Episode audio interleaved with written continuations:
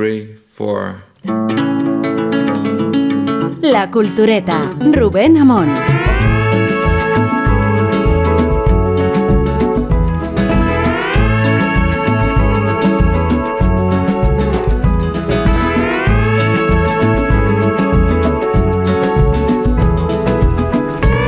Porque hay algunas películas más allá de su calidad, que en este caso no se puede, yo creo, pedir más, que, que, que son otra cosa. Yo creo que son películas que te salvan la vida, que te salvan el cuello. En cualquier circunstancia de tu vida te sientas y ves algo como El hombre tranquilo y yo creo que te cambia los paisajes de repente. La pregunta del billón sería en la trilogía de oro de John Ford, que para mí desde hace muchos años han formado El hombre tranquilo, El hombre que mató a Liberty Balance y Centauros del desierto, ¿cuál- ¿con quién, con cuál de ellas se quedaría uno en el momento ese definitivo? Sé que nuestro querido José Luis Warner se quedó con La Legión Invencible, que fue la última película que vio en su vida, en vídeo, pero no lo sé. A mí cada vez, eh, según van pasando los años y uno va cumpliendo películas, creo que algo como El hombre tranquilo es un tesoro. Aquí tenía yo apuntado que lo suelo hacer pocas veces, que hay momentos como cuando John Wayne ofrece el agua bendita a Maureen O'Hara, que son esas cosas que se sale del propio marco del cine para entrar en otra cosa que no sé cómo rayos llamarlo, pero que tiene mucho que ver con la condición humana. Hay un Buenos días de Maureen O'Hara que posiblemente es el mejor que se ha dicho nunca en el cine, por no hablar del famoso beso con el viento huracanado.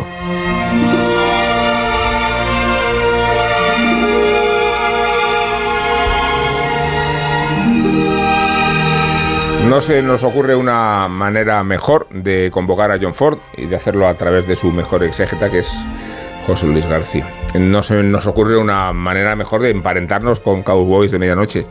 Este programa no rival, sino compañero de las ondas en contexto cultureta. Y no se nos ocurre mejor idea que convocar la careta de pantallas, porque es el hombre tranquilo, la que introduce Qué susto, ¿eh? la que introduce nuestra sección audiovisual, como la venimos en llamar las cuñas publicitarias. Eh, decimos en las cuñas publicitarias que puede que vosotros ni siquiera escucháis, que en la cultureta ofrecemos reflexiones sobre las lecturas y también contenidos audiovisuales, ¿no? Hombre. El audiovisual. Vamos a escuchar un poco la música.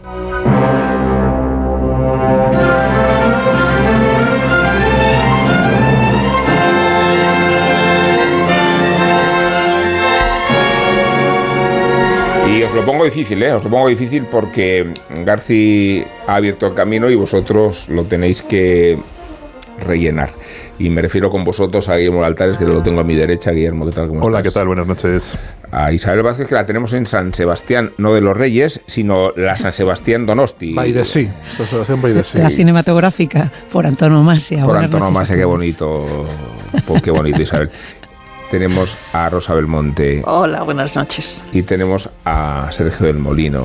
¿Qué tal? ¿Qué Muy tal estás. Sergio? ¿Qué tal, Rubén Amón? ¿Cómo estás? Bien, bien, y un poco preocupado porque eh, cuando uno se anima, como nos hemos animado a hacer un- una edición especial de John Ford, y la percha, como se dice, es, en este caso, el 50 aniversario de su muerte, en realidad nos metemos en territorios muy peligrosos, por decir Bueno. cosas interesantes, por decir cosas originales. Ya veo a, a Guillermo Altares con la mirada puesta en su lista. Sí, no, no. Además, sabes que ah, ah, No, en, el estaba- cor- en el corte de García, García ha hecho un No, Guillermo Altares. estaba pensando, es- estaba, es- estaba pensando en otra cosa relacionada con lo que dice Garci, que me, me está escuchando unas, unas entrevistas en, en, en YouTube, que eso es como comer pipas, de Scorsese con... O sea, te metes en YouTube a buscar a John Ford y tengo de Scorsese hablando de John Ford, Lee Marvin hablando de John Ford, una entrevista con John Ford donde le dice, ¿cómo rodó esta escena? Y mira, mira el director, tío, con la gorra y el parche y le dice, con una cámara". cámara. O sea, maravilloso en Monument Valley, que no sé vosotros, yo tengo una foto en John Four Points de Monument Valley, que fui a Monument Valley y nos metimos ahí en la arena esa roja del desierto. No, eh, o sea, eh, contaba una cosa muy, muy, muy bonita que se acordaba eh, perfectamente, como me pasa a mí, Scorsese, de los cines donde veía las películas cuando tenía 10 años. Y es un cine, el, el- el Teatro Lowell, eh, a diferencia de mí, no los cierra, porque es un cine que sigue existiendo, el que yo he ido. No, porque luego Scorsese Ese- los fui compra, Con se los 10 queda. años contaba que fue al teatro, al teatro Lowells en, en la calle 2 con la esquina, con la sexta, que es un cine en la parte baja de, de- de Manhattan. Y recordaba como uno de los momentos felices de su infancia ver El hombre tranquilo ahí. Y luego teorizaba sobre El hombre tranquilo y luego contaba cuando vio Centauros del Desierto en, en otro cine, el Criterion, el Criterion Cinema, mire, ese yo creo que no existe, eh, y la impresión que le produjo, hace una reflexión muy, muy, que estaba muy bien y muy inteligente sobre cómo John Ford dice yo era un inmigrante italiano de una familia italiana conservadora y de repente descubría a, a los irlandeses y, des- y descubría la inmigración en Estados Unidos a través, de, a través de John Ford y miraba el mundo que me rodea de otra manera. Pero por encima de todo lo que decía Scorsese es la felicidad, o sea, la felicidad de ver El hombre tranquilo. Y pensé y dije, hostia, qué feliz he sido viendo películas de John Ford. ¿Y cuántos recuerdos familiares tengo de películas de John Ford? Me acuerdo que en, que en casa de mis abuelos había un DVD de la taberna del, del, Orlan- de- del irlandés, de, de Donovan Reef, y no me puedo acordar cuántas veces la he visto. Tanto que, que esta semana intenté volver a verla y de repente me he dado Estaba cuenta, pago, me he dado cuenta sí. que me la sabía de memoria. Y Pero digo, qué pero ¿cómo, puede hacer 20 años, o sea, desde que murieron mis abuelos, que a lo mejor no he vuelto a ver esta película y me acuerdo de los personajes, de las escenas, de todo. Entonces, al Sí. final, yo creo que lo que es, es como. Eh, gracias. O sea, el señor del, del gracias. parche, la, la Pero gorra esa, esa y la- y la sensación, es- hostia. esa sensación que es con ver, la, ver, con la que te quedas so- con, de Sí, John. Ford, de, de felicidad sobre todo, y que creo que la transmite muy bien Torres Dulce en el libro que escribió Sí, sobre el hombre que mató a, a Liberty. Balance, que además él habla de la primera vez y, del- y en, en un cine que ya no y existe. además él dice y disparó demás. precisamente para salir Porque de es la que es una mala traducción. Es que, del claro. el hombre que disparó. Es que es un spoiler el, el- el es. hombre que mató a, a Liberty Balance. Sí. y ahora estoy teniendo la suerte de con mi hijo redescubrir el cine y, y ese disfrute con sus ojos. O sea, yo le estoy eh, todo, eh, todos los fines de semana hacemos una sesión de cine y estamos mm, yendo por John Ford. Empezamos con, con la diligencia, seguimos por varios western y ya nos hemos adentrado en el hombre tranquilo. eh, en fin, y, y ver eh, cómo disfruta él, eh, sin manejar las referencias, además desde, en fin, con, con la, con el bache generacional y con lo poco que significa el cine para, para, para estos chavales, que, que, que- que realmente no tienen esa, ese vínculo emocional de, que tenemos nosotros. que tenemos que nosotros, tenía, que es ¿no? muy distinto. De todas y maneras, cómo nuestro- funciona, cómo les empapa, cómo llega eh, el, el hombre que mató a Liberty Balance, eh, es, que, es que le chifla. O sea, es que le ves dando botes en el sofá y es una. eh, es- esa emoción que transmite creo que está al alcance de muy pocos. Lo que hace, lo que hace John Ford se parece mucho más a, a la vida que al cine, porque yo creo que hay una. mm, Es de los, de los pocos creadores que realmente mm, rompen todas esas barreras y cuando él responde que cómo hizo eso con una cámara, porque para él rodar era una forma, mm, hacer cine era una forma de vivir, una forma muy natural, una forma de, de- de conectar, no había artificio ¿no? Eh, en, en lo que contaba y eso lo transmite muy bien en, yo creo que prácticamente en todas sus películas. Se- ¿no? se está Y la abriendo. falta- y la- Sí, Isabel, Perdón. decías. No, quería decir que a propósito de los recuerdos cinematográficos, es, de- es cierto que, que, que, digamos, el, el peso, eh, digamos, para nuestra generación anteriores es evidente. Pero ¿cuál- nosotros uno nos hemos criado viendo. siete generaciones en no, esta no, mesa, no, ¿eh? no, no, pero quiero decir que dentro de. En realidad somos todos generación X en la cultureta, ¿eh? aunque ellos, aunque hay alguno que tienda más al boomer, eh, pero, pero somos Z, o sea, eh, somos X todos. A lo que, a lo que lo que quería decir era que, que independientemente del desprecio o del menosprecio que pueda haber en las generaciones de ahora más jóvenes hacia el cine, nosotros hemos visto John Ford en la tele. O sea, eso. Sí, sí. no, es en gran medida, eh, o sea, han sido en la primera sesión de los sábados por la tarde, en la, la de los martes por la noche, eran ciclos que se hacían en la, en la televisión única entonces, que Bueno, son los que tú, nos han Willy, educado. no, Willy los veía en cines. ¿eh? En términos cinematográficos y luego he- los- visto y luego algunas los- cuantas en sesiones dobles, pero pocas. Claro, y luego, y luego en, en esto, en, en los temáticos, que, benditos sean, y, y ahora en las plataformas.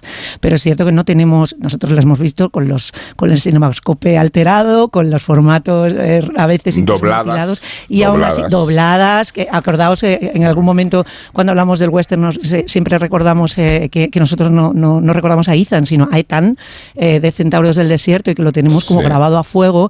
Yo, sin embargo, para chulear un poco a propósito de los, de los recuerdos cinematográficos o de dónde vi o emparentar eh, con, con los que sí vieron las pelis de estreno de, de John Ford, aunque sea solamente como una quimera, pero, pero yo sí vi una película muy definitoria de, la, de, de lo que sería la carrera de, de, John Ford, porque es un hito, a pesar de que no sea de las más, digamos, no es un western eh, convencional, no es de las más populares, que es el Delator, que la vi aquí en, en Donosti, en una retrospectiva, en, un, en, una proyección especial en los cines Príncipe, y es eh, una película, pues eso, ahora supongo que entraremos más en harina, pero esto de expresionista y, y, muy, muy particular. Una, además, es la primera película que empieza a configurar eh, la, la, la, idea de John Ford como autor y no como productor en masa de, de, de digamos, de películas de, de fondo y seriales es rechazando él toda la vida la idea de artista, que eso también será una de las cosas por las que pasaremos. Él se consideraba un tío que curraba y que hacía westerns, como bien ha dicho. Eh,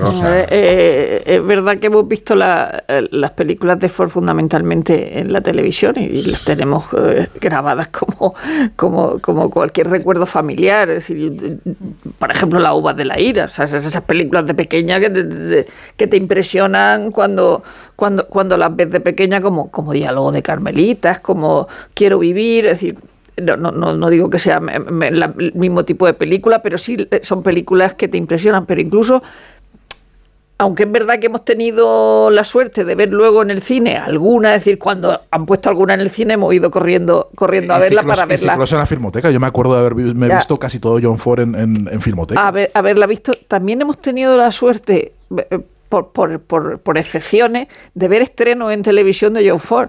Eh, en el, el, porque El Sol siempre brilla en Kentucky era un inédito de John Ford y, la, hmm. y no, no, se había, no se había no se había visto en el, en el cine aquí en España y la pusieron en la tele en, el año, en los años 80, ¿no? Y, y, eso era una película que descubrías, que tú sabías que tampoco había gente mayor que la había visto, que la estaba viendo Ángel Fernández Santos sí, a la vez que tú. Es que esa experiencia es increíble, y eso, ¿no? y eso de, de, descubrir una película. Y tiene, tiene, ahí, tiene ahí, eh, Sergio, el libro de Atari de, de que reeditó Atari Books de, de Bogdanovich, de, de, de, John Ford. Sí, es un reportaje que era, largo. Que era el que, el que más se vendía de Atari hasta que eh, Eduardo Torres Dulce publicó el de Liberty sí, Balance, que se es el la que, competencia sí. a sí mismo, ¿no? Y entonces, eh, eh, la editorial de nuestro amigo, y, Sí. y, se, y es ahora el que más se vende, es el hombre que mató a Liberty Balance de, la- de Atari. Eh, eh, a Solamente ver, un último apunte, perdona, no, Rubén. por- el por- programa por- como un último No, apunte. No, es que es a propósito de lo que decía. Rosa. eh, no, a propósito de lo que decía Rosa de lo de los cowboys y del hermanamiento que supone el que te gusten las mismas películas. O sea, que los saltos generacionales Sí. son totalmente salvables cuando tienes eh, cierta pasión o una pasión concreta eh, y desde luego, desde luego recuerdos comunes. Es una Pero un matiz, va, un- va más allá de las generaciones. un un matiz, Isabel. Yo cuando decía, eh, y es verdad que las hemos visto, evidentemente, no, no, no, no somos tan viejos como para tener la experiencia de haber visto a John Ford y las hemos visto en la tele, pero en la tele como una experiencia comunal y como compartida y, don- y- y de, lo Sí. que veía todo el mundo. Y además era la sesión de tarde y sabías que podías... Que, que, que, que- Y qué grande que es el todo cine, que no lo hemos dicho. y que ¿En qué grande es el cine? Y que podías es. compartir con mucha gente, porque era una experiencia, eh, en fin, la televisión era una experiencia de masas y, y estabas haciendo lo que hacía todo el mundo. Hoy, cuando los que le ponemos las películas de John Ford a nuestros hijos, les, les estamos poniendo algo raro, les estamos desviando del, del camino, No les estoy, estamos llevando no a estoy seguro. eh, yo pero no tampoco es una voy a hablar experiencia- yo, voy a hablar yo, no perdón, es que una mis galones. Pero no es una experiencia que Eh, luego puedan. O sea, él, si eh, nosotros lo veíamos en la tele en sesión de tarde, luego podíamos llegar el No. lunes y encontrarnos a alguien que había visto eh, Sí. Centauros del No, Desierto y hablar con eso. Sí. Mi, Sí, mi hijo sí, no sí, tiene sí, a nadie sí. con quien hablar. A ver, lo interesante creo, lo interesante creo es que hay una perspectiva temporal de acuerdo con lo cual el, el cine anterior sería menos evolucionado y en realidad el impacto de ese cine es que es la vanguardia. No, Eh, Eh, es. el cine de los años 30 y 40 es un cine no superado, yo creo, y, y eso explica su vigencia integral y la atracción que produce a públicos que no la conocen. Estamos hablando del mejor cine que se ha hecho nunca. Claro. El Eh, el de John Ford y el de. Sí, sí. pero también eh, desde el punto de vista estético, ¿eh? o sea, que, que yo creo que, que hay una especie de recelo al blanco y negro Bueno, por un y- lado, interpretándolo como un cine Sí. arcaico y en realidad Sí. es un cine de un espesor vanguardista, Y todo el, el cine de momento- los 30 y Pero- 40. pero, ¿no? pero no es eso lo que se aprecia a primera vista. Pero no es, Eso lo que es, se aprecia- que no lo que neces- se- es un sí. impacto, es un Sergio, impacto pero ahí- Sin duda, pero, pero, pero lo que se aprecia, lo que se disfruta es la vida, lo que, Pero hay lo- otro la, la- la viveza que transmite. Pero hay otro argumento. Luego, luego hay otra lectura y otra y otra reflexión. Pero yo no te hago una lectura intelectual de lo que estoy diciendo, ni conceptual. Estoy diciendo que de es, impacto es estético. entretenimiento. es, es un impacto Tú- Tú total. has visto John Ford aunque no lo hayas visto, porque todo el cine universal dialoga con, con, con Bebe John de Ford. John Ford. Tú, Ah, tú ves. Spielberg, eh, ¿por, por qué es tan importante en The Fabelmans la, la, la escena, La escena final? final, sí. que, es, que es una escena preciosa. eh, ¿Os acordáis, no? Cuando, Sí. cuando Spielberg A mí cuenta. es lo que menos además, me gusta de los a, a mí me encanta porque además encanta. también en YouTube, en mi panzada de YouTube, sale Spielberg contándolo, contando cuando él de, de- de- Me gusta joven, más, me gusta más cuando lo cuenta que Spielberg es que en la película. tronchante, ¿no? Y le dice el sí, Sí. ¿cómo es? Si tú ves aquí el horizonte, pues sí, El el horizonte, no puede estar en En medio, medio. básicamente. O arriba o abajo. Eso es, o abajo. eso aburrido, esto- dice, eso es aburrido. cu- Cuando entiendas esto sabrás hacer películas. Y entonces, claro, eh, cuando un personaje sale de una puerta, eh, cuando un personaje mira al horizonte, cuando eh, vemos en Yellowstone un tío cabalgando en una, en una pradera, cuando vemos en las Galaxias eh, Sí. miles de cosas, en realidad todo el mundo, todo el cine, por ejemplo, hay una cosa que hace John Ford que hace Spielberg, que es cuenta muchísimas cosas sin que haya diálogos. O sea, los personajes hacen cosas y, y tú... En el Claro. caso de John Ford es porque es un director Y de eso- cine mudo. Pero es- Claro, es- y eso Spielberg eh, cuenta mogollón de cosas y, y claro, ves eso y dices, claro, es que lo ha aprendido Le de pasa a cuando- Hitchcock también, ¿eh? Le pasa cuando- ¿A quién? Sí, sí. Hitch- Hitchcock. Hitchcock, que, que John Ford, eh, si no hubiera sobrevivido al cine mudo, tendría la importancia de Griffith y de, y, y de von Stroheim. O sea, que ya había hecho grandes películas. Y él cuenta, Sí. eh, le cuenta a Bogdanovich en el, en, el, en el libro que cuando llega el sonoro despiden a todos los directores de cine y contratan directores teatrales Sí. y hacen tal mierdas que, que tienen que volver a, a- a llamar a los A otros cine. porque estos no tenían ni idea de cómo hacer cine, porque el cine era otra No cosa. sabían poner una cámara. Pero Claro. que la- Sí, la- no. el, el impacto, perdona Rosa, creo que te No, no, sí, sí. no, Sí. que Ah, no, está, de- está haciendo gestos de- rosas de- tipo Maroon. No habla tú. No, va. No, no, Sí. no, no, no. No es verdad. Sí. Eh, pues esta vez no es verdad.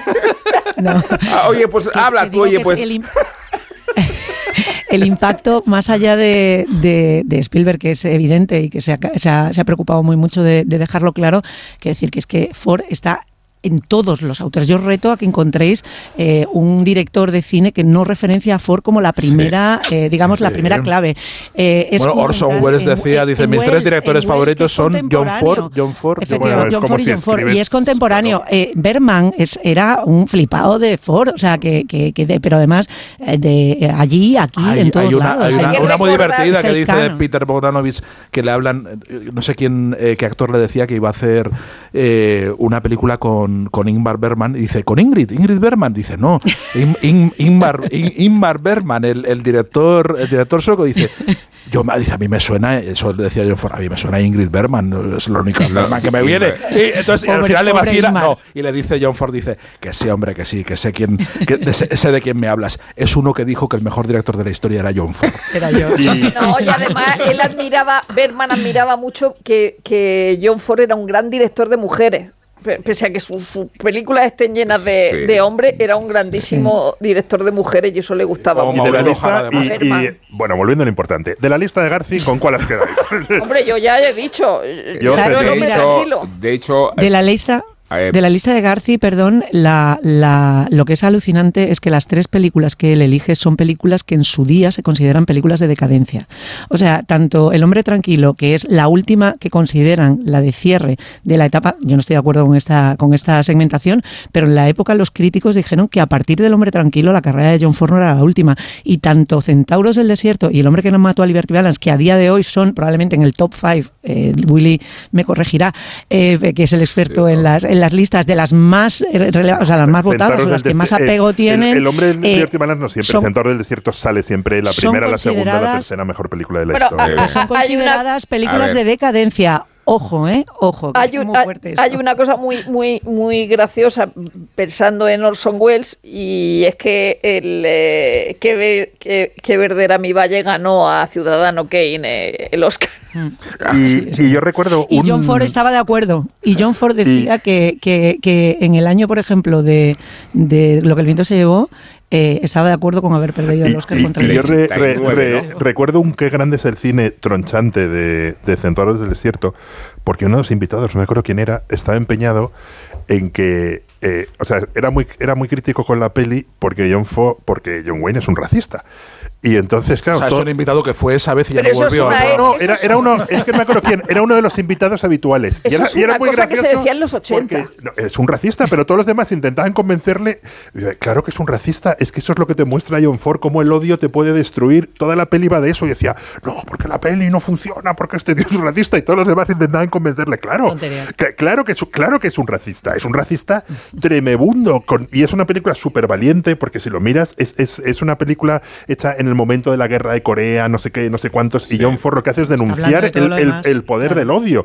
Y entonces estaban todos, era bastante gracioso porque era como, como jugar al, o sea, al ping-pong contra una pared. No, no, no entraba en razón, que es verdad que tiene unas escenas más impresionantes que, bueno, es que esta peli todo es impresionante, pero cuando le dispara en los ojos al indio muerto y le dice, ¿para qué has hecho eso? Dice, para que vague, dice, para que vague con el viento toda la eternidad y no llegue al cielo. Y dices, o sea, el odio va más allá de la vida. Y, y te das cuenta de cómo el odio Estamos- destruye y de- destruye por completo a, a- a una persona. Y es una historia universal total, totalmente. por acotar, Ah. y, y creo que renunciando ya de antemano a decir nada original sobre, sobre No, se han dicho ya otras cosas. ¿eh? Alguna Se- cosita Se han sí. dicho cosas, se han dicho, oh, Pero, cuidado. pero John Ford, John Ford es un director que firma eh, como director su primera película en 1914 y la Sí, última claro. en 1976. 76. 70 y- no, estaba No, la, la, la posta- Siete- sí, no, pero la posterior, la, la que sale. 66. Sí, pero sale Chesty, ¿no? De, de- sale al final. Espera. 66. 66. La última es 66, La última es de siete mujeres. 66. Siete, siete mujeres. Siete mujeres. Siete sí, mujeres. es verdad. Pero vamos, quiero decir que atraviesa todo el, el- el- el- el siglo XX y que cuando firma eh, la- la- eh, esta, esta cosa fundamental del western de la, diligencia, ya es un autor que tiene una cantidad de westerns encima y una cantidad de películas, una filmografía impresionante. Cuando llega, lo que Mm. decía Rosa, ¿no? Cuando llega al cine sonoro, ya es alguien eh, co- con, una, con una obra imponente como Asentado. cineasta Sí, sí, sí. y que además da- ya forma parte de la historia del cine porque ha salido de refilón eh, también en, en- en Intolerancia de Griffith, ¿no? Ha salido Era ayudante de Griffith. Era ayudante y sale y sale él como, figurante o Gracias como, o como hermano, actor sí, secundario, sí. Bueno, para ordenar un poco la- el homenaje a John Ford y la responsabilidad que asumimos, eh, habíamos pensado si dividirlo por épocas, al final hemos decidido por géneros, tampoco hay que ajustarse del todo a este dogmatismo, pero sí queremos empezar por, por Lo, dices para que Willy no, no se alobe, ¿no?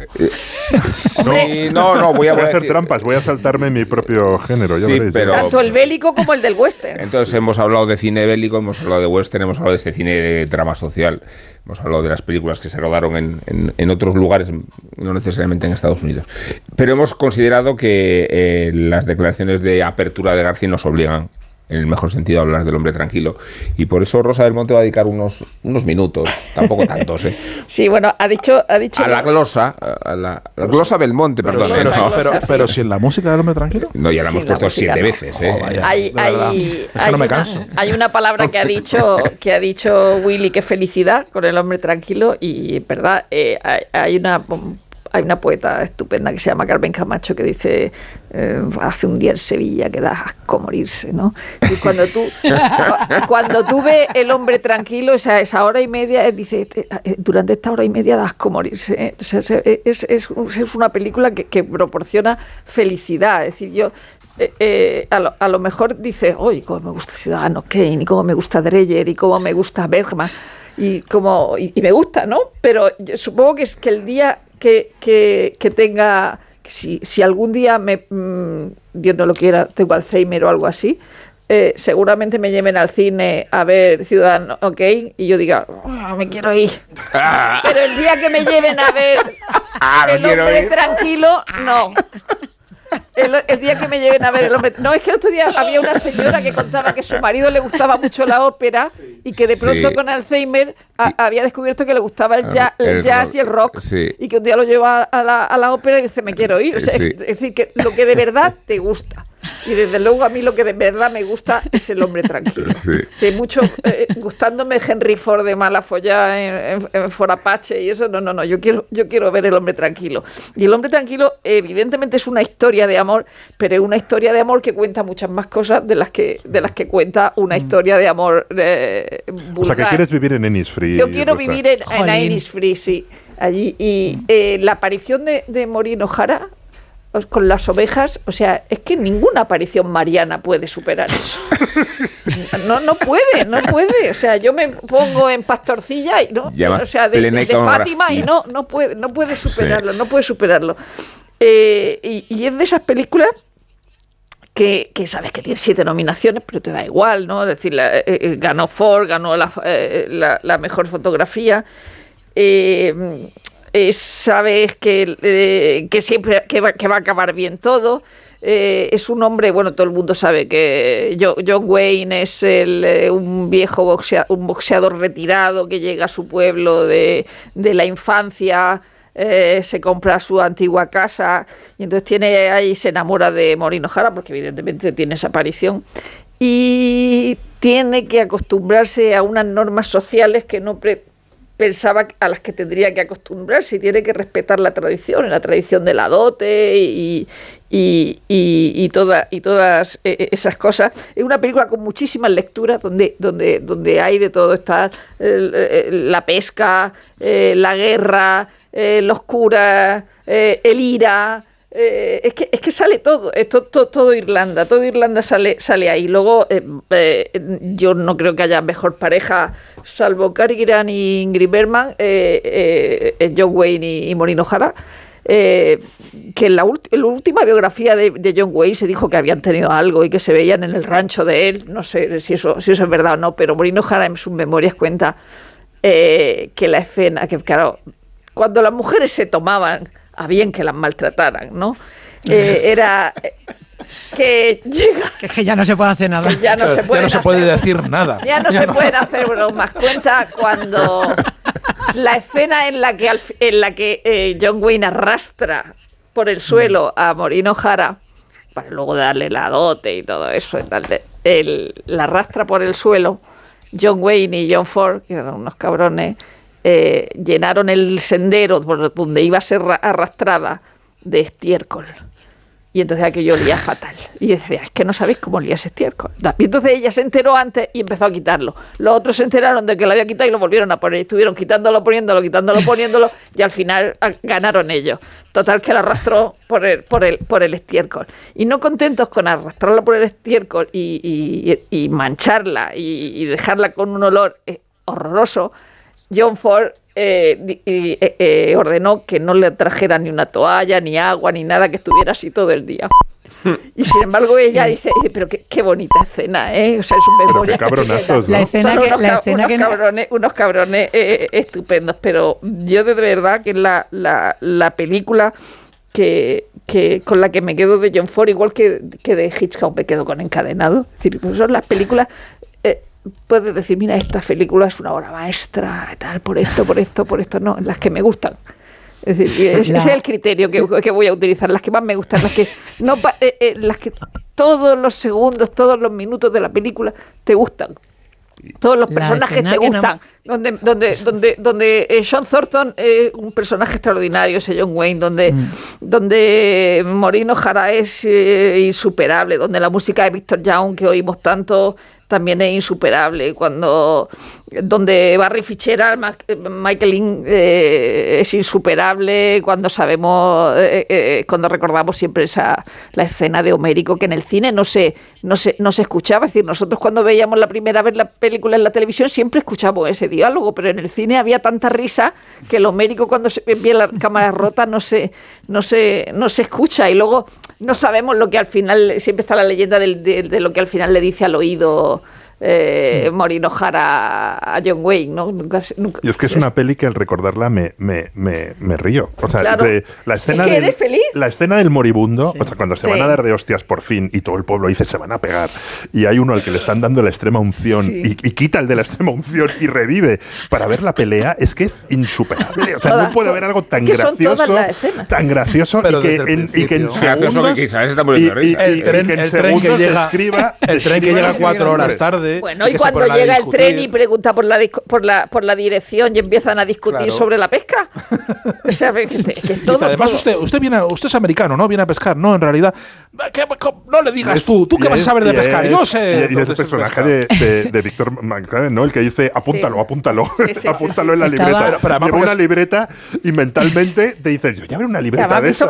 estaba bastante enfermo, ¿no? Cuando hace la pelea, que es que es muy coreografiada. Y la relación entre los dos curas, la relación entre los entre el cura anglicano, pero eso lo hay un momento de, de, Irlanda, y dices, joder, es, y de Yelira, claro. Está muy bien contado porque el, el, el, cura protestante se está quedando sin feligreses y se van a retirar. Entonces, para que no le, para, que, no le trasladen, cuando, cuando viene el, el, obispo, dice: Vamos a hacer todos que somos protestantes y que queremos mucho. Sí, que lo Es una visión de Irlanda que es un poco lo que decía Scorsese. O sea, esa Dice, yo aprendí a querer a los, a, los, a los inmigrantes irlandeses gracias a, John Ford, en un mundo donde los inmigrantes italianos y los inmigrantes irlandeses se llevaban fatal y, que no se entendían mutuamente. Dice, gracias a John Ford lo, lo, entendí, lo entendí.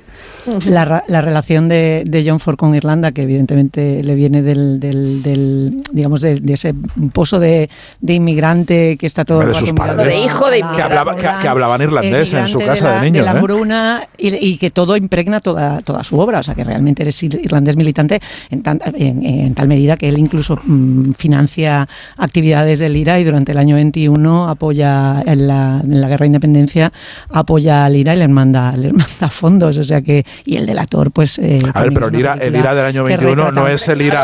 es el evidentemente, ejército, bueno, es el ejército de liberación irlandés. Ah, no, es el grupo terrorista posterior. Evidentemente, no, no, no. Evidentemente que es, eh, es una historia eh, distinta, pero que, eh, que, lo que quería decir era que el vínculo es íntimo, no que, no que estuviera aquí en los travel eh, apoyando a, a, los, no, que otros sí, porque, porque en los años de los travel, en las comisarías en los parques de bomberos de Estados Unidos había huchas para recaudar fondos para Sin duda, no, no, no, pero que estamos hablando de, de, la primera mitad del siglo, o sea, que, bueno, de, de principios. no pensaba que en el tema, digamos, puramente cinematográfico, aparte de que es una película inabarcable en lo en lo, en lo anecdótico y en lo divertido y en el regocijo, como decía, como decía Rosa. Eh, Maureen O'Hara, en la relación también con, con, John Ford, eh, analizaba mucho, igual que eso del estiércol, la, digamos, la parte técnica, intentando eh, aportar lo que tiene además de autor, que él se quitaba importancia. Es decir, que él siempre decía, bueno, las cosas, pongo la cámara y ruedo. Dice, es mentira, es una persona que cuida al milímetro. Dice, cuando yo estoy contra en, en un plano que está con, con un crío, que el viento le viene de detrás. Dice, a mí el viento ese me daba en la cara, el pelo, me molestaba muchísimo. Dice, pero es muchísimo más bonito. Cualquier otro autor hubiera puesto el viento de cara para que la, la, faz se viera limpia y tal. Dice, y él lo pone detrás, dice, porque sabe que el efecto eh, adecuado es ese. Igual que en Que Verde era mi valle, el velo, cuando sube el viento, John Ford siempre decía, ah, eso fue un golpe de aire y lo dejé. Dice, era mentira. Dice, había dos ventiladores perfectamente orientados para que el velo de la novia volara de esa forma distinta que te traslada a otro lado y que te configura una escena completamente distinta y, perfectamente armada. Él siempre estaba, pues eso, quitando importancia a lo que era eh, maestría. Ahora que has citado eh, que verde era mi valle, de pequeño, cuando veíais eh, que verde era mi valle en la película, ¿no siempre habríais querido tener una cama alféizar en la ventana como Roddy McDowell? lo hablaremos, siempre he querido tener. Lo hablaremos luego en, el, en el, la parte del, del drama social, pero Vamos a hacer una pequeña interrupción para que Nacho Bernón nos hable de No me llame ternera, que es el último disco de Aitana, no, que es... bueno, Lola, llámame Lola. Ah, bueno, vamos a salir de dudas, o vamos a entrar en más dudas todavía, y en cuanto regresemos, eh, cuidado que vienen... Que viene la diligencia. Los caballos. Todo el mundo intentando venderte algo, intentando comprarte, queriendo meterte en su melodrama, su karma, su cama, su salto a la fama, su breve momento de gloria, sus dos megas de memoria, subirte a su nube como un precio que sube para luego exhibirte como un estandarte. No encuentro nada más valioso que darte, nada más elegante que este instante. El próximo domingo toca Jorge Drexler en Bogotá luego en Caracas, Santiago, en Córdoba, Rosario y Buenos Aires. Qué vida itinerante tan preciosa, la verdad. Qué suerte charrúa con cinco Latin Grammys bajo el brazo. Imposible que no germine toda esa dicha en vergeles llenos de palabras. Tinta y tiempo, tiempo y tinta. Será como ponerle música delicada a una masterclass de lengua multiplicada por mucho. Si como yo eres de los que ve la realidad en espejo, al escuchar lengua pensarás en mates y recordarás más bien a Clyde Dressler y no tanto a Jorge. Bueno, yo le pongo buena nota a sus conciertos venideros sin que vaya a poder acercarme porque tengo el coche en el taller. Suerte. De silencio.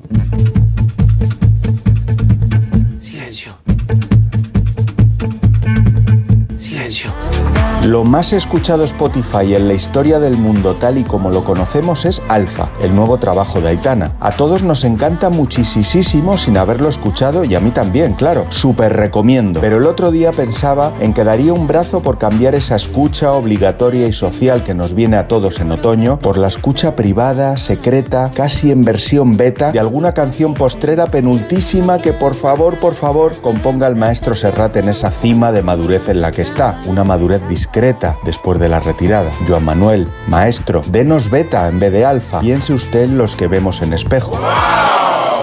Se hace de nuestra medida, toma nuestro paso y saca un conejo de la vieja chistera. Y uno es feliz como un niño cuando sale de la escuela. Recibí amable invitación del Festival de San Sebastián para el pase de prensa de No me llame ternera. Normal. La culture ETA. Yo, a la contra, no he pensado tanto en ese ternera vasco que se muere en pantalla grande, sino en las terneras gallegas, que se mueren solas de COVID en la ventana pequeña de la televisión local. Le dije que no a Rebordinos porque antes de mirarme en los ojos de Urrutico Echea, quiero volver a Capote y reencontrarme en las miradas de los asesinos de aquella granja de Holcomb, Kansas. O visionar de nuevo esa película, True Story. una historia verdadera, que tanto me gustó de joven, antes de ayer, vamos. Un relato fascinante que crece a ratos en la cabeza de un asesino, James Franco, y a ratos en la cabeza de un periodista ex del New York Times, Jonah Hill. Nada que ver, o todo, con esto de Évole. Ficción, realidad, muertos sobre la mesa y un espejo. Creo que me gusta, aunque no sé, ya veremos. No he visto todavía la peli de Jordi y Marius Sánchez. Fin. Llega el sorteo 11 del 11 de la 11, el sorteo que más da. Un momento, un momento, un momento. ¿Qué pasa? ¿Cómo que más da? Que más te dará a ti, que son 11 millones. Vamos a ver cómo te lo explico. Como son 11 millones y 11 premios de un millón lo que da, pues es el sorteo que más da. ¿Cómo que qué más da? Pues tú mismo. Pero a mí no me da igual. Son 11 millones, ya te lo digo. Bueno, ya está a la venta el sorteo 11 del 11 de la 11. Un premio de 11 millones y 11 premios de un millón. El sorteo de la 11 que más premios millonarios da. A todos los que jugáis a la 11, bien jugado. Juega responsablemente y solo si eres mayor de edad. Siempre. ¿Qué dices, Luis? María, que siempre. Luis, no te entiendo. Pues que con Alquiler Seguro, siempre cobrarás la renta de tu piso el día 5 de cada mes. ¿Y si el inquilino no paga? Siempre. María, siempre. Y así es, en Alquiler Seguro garantizamos el cobro puntual de la renta el día 5. Llama al 910-775-775. Ayer, hoy y siempre. Alquiler Seguro. En Onda Cero, La Cultureta. In our streamlined world today, adventure takes wings. Planes scuttle across country at amazing speed. Man has raced around the earth in less than four days. Planes roar at 400 miles an hour. Airships, streamlined trains and buses speed thousands to new frontiers. Yet well within the span of our memory, the streamliner of its day, the American stagecoach, crossed the uncharted rugged west, bringing new people to a new country. What fascinating stories there were in the life of the stagecoach, and in the lives of its courageous passengers who found romance in danger. Mi nombre es John Ford y hago westerns. Así se presentó John Ford en la comisión macartista que quería depurar a alguno de sus colegas, por ejemplo Mankiewicz. Se presentó así y es una buena forma de presentarse. Si en la cultureta tenemos asumido que todo es un western, imaginemos cuando llegamos al punto nuclear. Y el punto nuclear es John Ford, el punto nuclear es la diligencia y Sergio del Molino asiente como si se le fuera un poco la vida, ¿no? En, en, en- en esta Se me va un poco porque me van, me, me van siguiendo los apaches. Me van siguiendo, claro.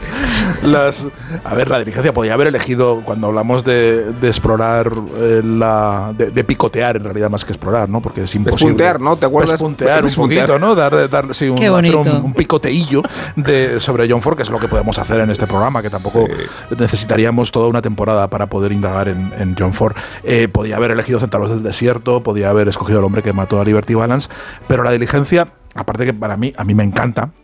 Y no sabría elegir, yo no soy como Willy, yo no sé elegir. Yo, yo no sé elegir y además me niego a elegir. Yo elijo, todo- pero cambio mi elección Ah, todo claro, claro, el eso está bien, eso está bien. Yo desdecirse, estoy muy a favor de, de la, de la- Tengo muchas listas que cambio. yo de, de la ética de la contradicción y de desdecirse estoy muy a favor de todo, pero, pero de la elección no. Yo prefiero, si lo tengo todo, ¿por qué voy a, por qué voy a elegir? Y la diligencia eh, no es ni muchísimo menos el primer western de John Ford, porque ya había hecho como 700 o 800 antes, muchos de ellos mudos, pero sí es el primero que rueda en Monument Valley. Es el primero en- de los, creo que nueve o diez que rodará en, en- en Monument Valley y además algunas de las secuencias de persecución de, de la diligencia las usarían luego en plan chapuza en algunas otras películas. Saldrían insertadas algunas, algunas, algunas secuencias. Es la, la- el primer, yo creo que es el primer gran western, la gran película que va forjando la idea de la épica que, que va a ir desarrollando John Ford en, en esa construcción del oeste que hace él solo realmente. Yo creo que, que construye una mitología del oeste y lo empieza a construir aquí, que es una. Hablabas antes, Rubén, de la. de. de el carácter vanguardista y rompedor que tiene eh, John Ford y creo que en esta película es eh, una do- donde eh, una en las que ese carácter es más evidente. Porque está basada en una en, en un cuento de un escritor del oeste de un escritor de novelitas del oeste llamado Ernest Ernest Haycox el- en un guion ¿Está adaptado. basado en Maupassant? espera espera Ah, espera espera ah, espera espera que todavía no hemos llegado ahí. Estás entre profesionales, todavía no hemos llegado ahí o sea es que os adelantáis. Bola de entre favoritos. Perdón, el cuento desde el que está basado, os lo cuento. El El guion, el guion es de, de de la Dudley lista de- Nichols y de Ben Hedges, Sí. aunque solo está acreditado Dudley Nichols, basado en una historia, en un cuento de Ernest Haycox que se titula Diligencia para Lordsburg, que es una adaptación, una transliteración al oeste del cuento Bola de Sebo de Guy de Maupassant. Bien. Eso es, o sea, que decir, pero para llegar a Maupassant tienes que pasar varias capas antes de, de- de la, de la diligencia de Maupassant. Y sin embargo, sí que se ve muy bien eh, en, en ese encierro, en esa forma de contar el universo de la diligencia, que está, que tiene que cruzar un territorio salvaje, como bien se sabe, y tiene que tiene que llegar sana y salva a su destino, eh, eh, a pesar de que, de que los apaches van a, van a por ella. eh, y esa, esa combinación de paisaje de la, del Monument Valley, de la épica de, la- de las persecuciones y de lo trepidante, y luego todo lo que ocurre dentro del coche, de la diligencia, que, que es arte y ensayo, y que realmente es una, es, es una película que se convierte prácticamente en intimista y en una película de gestos, de decíamos antes que, que funciona muy bien mudo. Esto es una película que podría, su- podría verse sin diálogos y se entiende perfectamente. Se entienden las relaciones, se entiendes quién es Dallas, eh, porque es una prostituta, porque la desprecian, porque eh, cuál es el gesto que hace el personaje de Ringo Kid, de John Wayne, al, al- al romper todas las convenciones sociales y tratar a Dallas como, como, una, como una dama, ¿no? Con ese equívoco sin saber muy bien si realmente eh, es una prostituta, si lo hace por valentía o por ignorancia, ¿no? Al principio, que siempre está esa, esa ambigüedad. Y esa ambigüedad con la que juega John Ford es de una sofisticación enorme, enorme. Y mm, te la cuela. Eh, como hacía todo John Ford, mm, contándote una película de aventuras en la que no descansas nunca, en la que no, no puedes retirar la, vista en ningún momento, es una película también muy, muy cortita, eh, en la que estás pues tan trepidante como los propios caballos, estás tan emocionado como ellos y, tan, eh, y, y ta- y tan ansioso por huir de los apaches como los, los protagonistas, y a la vez te vas metiendo en un mundo que, que- es de Maupassant, es el mundo de Maupassant evidentemente, pero, pero podría ser perfectamente el mundo de Flaubert, un mundo de insinuaciones, un mundo de delicadezas, un mundo de, de- de- de- de sobreentendidos que traza fenomenalmente bien John Ford y que hace que esta película sea inagotable, que la puedas ver 800 millones de veces y parece que la, que la has visto otra vez desde el principio, ¿no? Es una Y maravilla. el mismo, y al mismo tiempo puede ser una comedia de situación. O sea, es que realmente, en, solamente por los espacios, eh, el, el diseño de personajes, la dinámica enta- entre cada uno de los, de los, de los, digamos, de las tramas cuando paran, eh, cuando el parto, todo eso es de, de, de una es una comedia contemporánea. Funciona Y con de- el y timing de nuevo, eh, Isabel, a- a- adecuado. sí. Y de nuevo, Isabel, Sí, como sí. decía Rosa con el hombre tranquilo, que, que está contado toda Irlanda en, en cuatro gestos y en cuatro frases, aquí está contada el drama de la historia de Estados Unidos en cuatro gestos también. O sea, hay, hay un, hay, hay un- hay- eh, está la guerra civil contada, es, es- la película está ambientada en unos años después de la, de la guerra civil, hay un soldado eh, sureño, un veterano sureño, hay, eh, están todos los conflictos sociales de Estados Unidos sobreentendidos y contados en cuatro gestos. Y Es- cómo- es Y luego tiene esa, esa parte claustrofóbica como, como náufragos de Hitchcock, es decir, es Sí. el, el- interior de la, de, la, de la diligencia y luego además las grandes de fuera, sobre todo las que fueron rodadas por Jackie McCanut en la segunda unidad, la persecución y todo eso, es decir, que tiene la- las dos partes de la, de la película. Eh, John Ford le pidió, le pidió a, a Selnik que, que se la produjera, pero Selnik le dijo que se la producía si, eh, si iban Gary Cooper y Marlene Dietrich.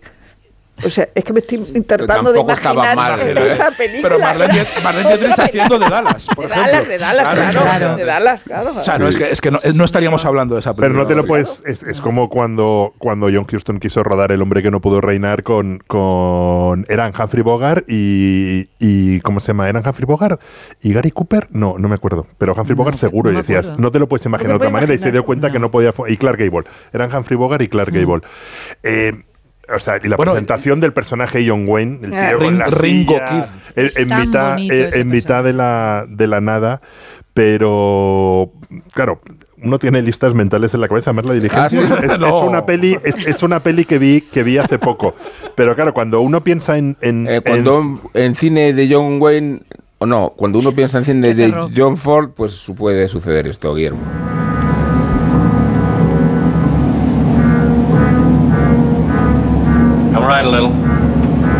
Right a little. This should be the minefields now, sir. Aquí estamos apelando un poco a la erudición de nuestros oyentes, que los tenemos. Alguno ya me ha escrito por mensaje de qué película estamos hablando. Any sight of Long's boat? Don't see him, sir. Es curioso que Guillermo no termine identificándola cuando la ha elegido él mismo. Porque no está doblado. Porque no está doblado. Estamos hablando de la categoría del cine bélico. Está- Estamos hablando, esperemos poder mover. A ver si ahí la pillamos. Ahora sí, sin duda alguna, con estas eh, expresiones altisonantes, estamos hablando de no eran imprescindibles. Sí, ¿no, eh, no- no- nunca la he visto, nunca la he visto en versión original. y, y- y no, y, no, y, no, y no he logrado volver a verla para preparar esto, o sea que os tenéis que fiar de mis recuerdos y todavía, ver si no vas a hablar de otra todavía os tenéis que fiar de mis recuerdos más. estábamos, yo no. Os tenéis que fiar más de mis recuerdos de otra película porque esta más o menos me acuerdo, pero otra que se llamaba El precio de la gloria que es una peli rarísima con James Cagney. De lo que sí me acuerdo es que es una película que en la que el capitán y el sargento se pegan como se pegan en la taberna del irlandés, que os acordáis Sí. que empieza con la Ah. pelea. Entonces recuerdo que cuando la vi dije, anda, esto es como la taberna del irlandés. Eh, John Ford no tiene mucho, mucho cine bélico y de hecho lo más importante que tiene de cine bélico, que son unas grabaciones del desembarco Normandía en la playa de Omaha, se han perdido y no saben muy bien dónde están. Hay retazos en los archivos, pero nunca se han identificado, nunca se ha identificado claramente. John Ford es un, un- un director más que muy consagrado cuando empieza la- la, la Segunda Guerra Mundial, participa en el, en el esfuerzo de guerra rodando, rodando documentales y el, el- lo más importante que rueda es que él estaba en la playa de Omaha en un barco grabando mm, mm, Eso es. gra- grabando el desembarco, pero como se veían muertos en las escenas, porque Omaha fue la playa más violenta, ese eh, es- eso se perdió, ese celuloide se perdió o se guardó en los archivos y debe existir, se han encontrado trozos, en 2014 salieron los trozos, pero es curioso que lo más interesante que hiciese John Ford, que, que hizo John Ford de cine guerra, no exista. No eran imprescindibles, es, es su título más, más importante.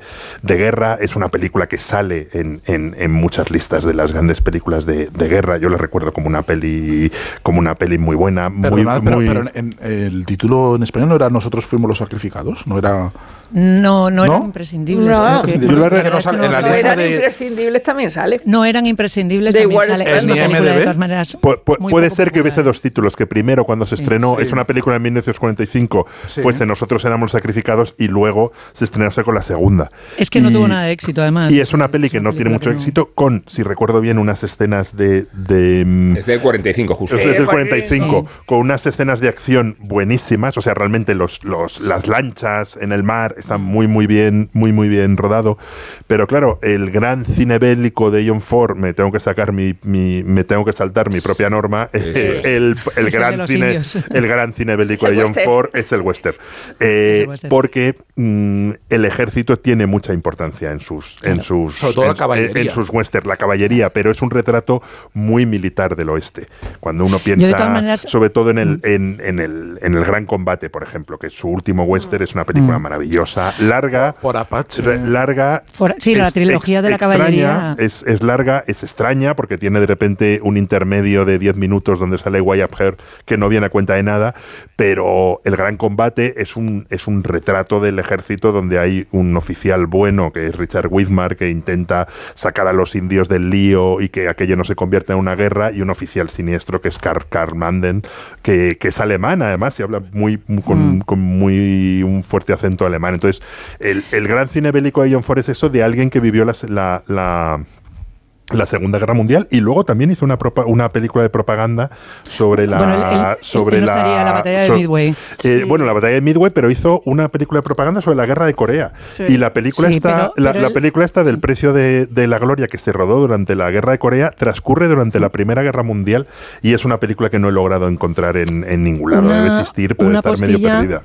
Sí, una Sí, postilla. una postilla Isabel. en el tema de la, de la, de la batalla de Midway eh, refleja muy bien lo que era, bueno, él estuvo desde el principio en, en la guerra, a pie de- o sea, grabando imágenes reales y él, escon- y él eh, estaba con una delegación que dependía directamente de- de- del Estado Mayor y, que- y co- digamos con una misión eh, divulgativa de registro y al mismo tiempo de montar películas para que fueran de propaganda y él rechazaba completamente la etiqueta de propaganda y siempre decía a su equipo, estas son las películas que hay que hacer para las madres de América, para que, eh, porque los hombres tienen la, idea de la guerra de primera mano o desde luego una noción más directa, pero tenemos que eh, conseguir eh, que, que- entiendan qué es lo que estamos haciendo aquí. De hecho, la batalla de Midway, que luego llega a ganar, si no recuerdo mal, un Oscar como documental, él esconde el metraje del, del- mando militar para que no lo puedan supervisar y lo manda de tapadillo con, el con uno de los ayudantes de dirección a California para que lo esconda en el sótano de su madre para poder montarlo. Viridiana Viridiana sí, Khan. sí, como, lo- como las, las latas en, lo- en los sombreros de los, cuadrilla. de los picadores, sí, y de la De- cuadrilla. Y de perdona, Pedrés, de Pedrés, es eso es. Y, el, y esto y el, y el cortometraje termina montándose como él quiere. Es decir, que incluso eh, él que, que- que va allí como, digamos, en misión oficial, es capaz de hacer eh, su, su narración eh, completamente Claro, pero personal. todo el- No eran imprescindibles, perdona, eh, no eran imprescindibles, es que no me resisto a contar esta anécdota porque es de las bien. mejores anécdotas de cómo trabajaba John Ford. Con Robert Montgomery, en un momento determinado, se ha hablado mucho de cómo trabajaba John Ford, que si tal, él pensaba que maltratar a los actores era una estupidez, que realmente a los actores, si Menos había que tenerlos en cuenta. No, pero Maureen O'Hara ella siempre decía que ellos se entendían. Ellos entendían y eran súper amigos, ella le broma. adoraba y la hablaba, sí, sí. Eh, pero Robert Montgomery en un momento determinado de eran, imprescindibles, eran imprescindibles, le preguntó, se me ha ocurrido una, o sea, le dijo, se me ha ocurrido una cosa de cómo hacer, de cómo encarar esta, esta escena. Y él le dijo, ajá, dice, ¿la podemos hacer? Sí, sí, pruébalo, pruébalo. Lo hacen, lo ruedan, eh, terminan y le dice Robert Montgomery, eh, ¿qué pa- ¿te ha gustado? Dice, ¿te ha gustado a ti? Le dice John Ford a Robert Montgomery, dice, sí, sí, a mí me parece que lo he clavado. Y, el, y John Ford abrió la cámara, le dio la película, dice, toma, te la llevas para casa, ahora vamos a seguir trabajando. Eh, no, no, yo lo, lo que quería decir también es que en el fondo, eh, para mí la gran película de guerra de John Ford, en la que no aparece guerra, es el Delator. Yo creo que es una película Sí. sobre la traición, sobre cómo la, la- la guerra, en este caso una guerra de guerrillas, eh, carcome, es, yo creo que es Y Oscar la, para gran, McLaren, la ¿no? gran película de guerra Sí. de John Ford, es, es, es el, es, Mm. es el, el delator para mí, in- indudablemente. Yo creo que es que ahí consigue reflejar Bueno, los y- abismos y de la guerra y del la mal trilogía de y la de la caballería, traición ¿eh? De- y la trilogía de caballería. A mí me gusta muchísimo Río Grande y el Río conflicto padre-hijo, que es el, el- el- Al final, John Ford es un director sentimental y el conflicto entre el personaje de John Wayne, la madre Maureen O'Hara, que son un matrimonio roto, que se tienen que volver a ver porque el hijo fracasa en West Point, que es un tema, jolín, que es que ya solamente con que te lo estén contando ya estás dentro.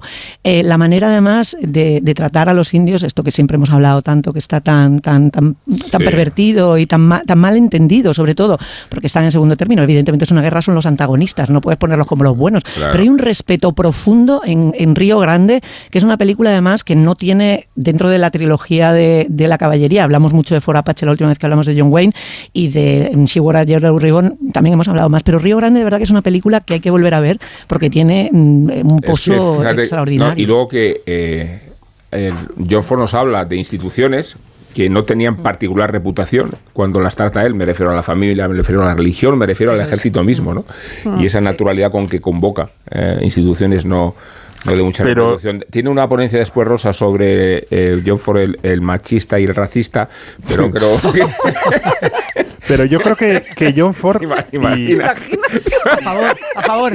y por eso es- y por eso rodó el Por gran eso. el, por eso rodó el gran el gran combate yo creo que en un momento dado sí era consciente de lo que hizo los indios en sus películas y decidió pedirles y decidió pedirles perdón y por eso Ah. roda el gran combate yo creo que el, que el que el gran combate que es una película donde bueno son los indios a los que echan de una reserva los que les están prometiendo desde desde el personaje Edward G. Robinson desde Washington haciéndoles todo tipo de promesas que les dejan que siempre les mienten que les dejan morir en el desierto que de repente uno de los buenos que es un oficial de la caballería les ayuda y el otro el personaje de Carmel los, los, los mata de hambre y frío yo Sí. creo que en un momento dado dijo yo tengo que hacer una película donde los indios Ya, ya, donde muestre está- está ya- donde eso- muestre todo lo que han- Willy, de donde verdad que eso- enseño Willy, todo eso lo que ya- no eso aparece está en ya mis otras Eso películas está ya en está ya en Río Grande, está en For Apache. Si Yo diría que está en la diligencia, hay que- incluso. está, O está sea, en la diligencia. O sea, está en la él, diligencia, eh, es una está. cuestión, es un principio dramático. Hombre, si tú tienes un creo- antagonista y te viene atacando, estás en contra.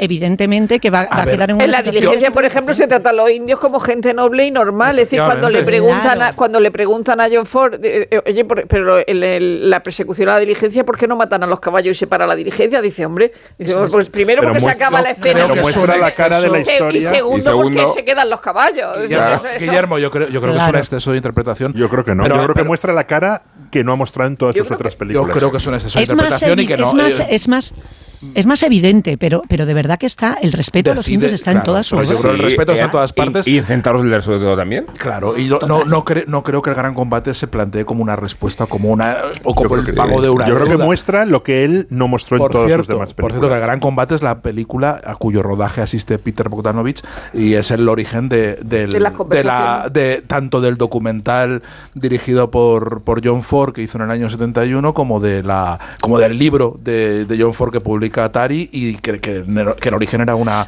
una entrevista para Squire. Y que pasó y que se hicieron según cuenta Bogdanovich lo que pasa es que yo ya no sé si fiarme según cuenta se, inventa todas esas cosas. claro por eso que se hicieron por- porque todo es porque, Sí, por- porque de repente llega Bogdanovich que tiene pinta de, de- de que a John Ford le tocaría las narices y parece que, que todo se pone, no- no se pone a su servicio, ¿no? De repente dice, "B- b- John Ford parece que para el rodaje solo para poder hablar con Peter Bogdanovich. Su siervo, su esclavo. me parece Peter Bogdanovich que era un no. vanidoso de narices, Claro. o sea que, que claro. Sí. De todas maneras, quería decir que, que, que con el tema de... de, de, mm, ay, se me ha ido De los indios. ahora. Maldita sea, tenía una idea, sí. De- pues, Sí, con el tema de los indios ya sé que, el tema- a o sea, los que la complejidad, en la complejidad Sí. de los argumentos de, de- de John Ford, que está en que realmente Ethan es un antihéroe, es un tío que es un racista, que te cae mal, eh, todo eso está eh, también en esas obras, sobre todo las que hablábamos antes de, de- de, entre comillas, de decadencia. Hay una película que es Dos cabalgan juntos, que también es una película muy compleja en la que tú ves cómo aborda la- los blancos la hibridación, el desprecio absoluto de los, de los secuestrados, que son secuestrados por los comanches, pero que se han asimilado. Los que no quieren volver y los Una que vuelven y son mirados con efectivamente son mirados por por desprecio porque no se han resistido. Las mujeres que han criado hijos comanches con, con, con esto, con indios, que se las repudia completamente. Todo eso está, o sea, eso es la obra de John Ford. Hmm. Realmente, eh, tú no estás diciendo, no, no, es que los indios son malos, es que de verdad que es muchísimo más No, pero no complejo. Digo que, que no, películas- traje a lo- que no trate a los indios con complejidad. Quiere contar otra historia y por eso es su último western. Pero Guillermo, los, los, Sí, pero los- que los el- indios de la diligencia. brújula moral, la Claro. brújula moral está ajustada. donde- ¿eh? O sea que- o sea, hay un retrato eh, maniqueo. Eh, denigratorio en algún aspecto si son, No, si son, no, son- son pero hay gente un- de una, de, una una dignidad parte de- elevadísima. No, pero hay una parte de la Eso historia es. de la conquista de Estados Unidos y de la conquista del oeste que no contó y que decidió contar. Y Porque que no es no una casualidad y no es una casualidad los que, los lo- años, lo- que los años 70 Pues te les digo- dé el diré- protagonismo que no tienen te el Los indios son una gente muy, una muy noble comparados, por ejemplo, de ya hablará Isabel con los mongoles de, de siete Efectivamente. mujeres. Sí, Bueno, menudos cafres. Y perdona, solamente una cosa, creo que John Ford es un adelantado al tema de la apropiación cultural. Yo creo que John Ford, si no aborda antes el tema de los comanches y no hace una película o de los apaches o de lo que sea, de los indios, es porque entiende que no es su lugar hacer la narración de los indios. La narración de los indios siempre estaría tocando de oídas. Yo creo que, que- que el tema va mucho más por ahí que a pesar de que No, luego en, otoño Cheyenne, en otoño, pero en Además, otoño Cheyenne llega no al límite dejaron de donde puede llegar. Vamos a hacer una pequeña pausa bueno. para ah, un poco aliviar esta tensión, porque me estoy poniendo nervioso. Y Miguel Venegas nos va a servir de antídoto a la crispación que vosotros estáis fomentando desde vuestra beligerancia. ¿Entendido? Trate a Oscar Puente a hablar de.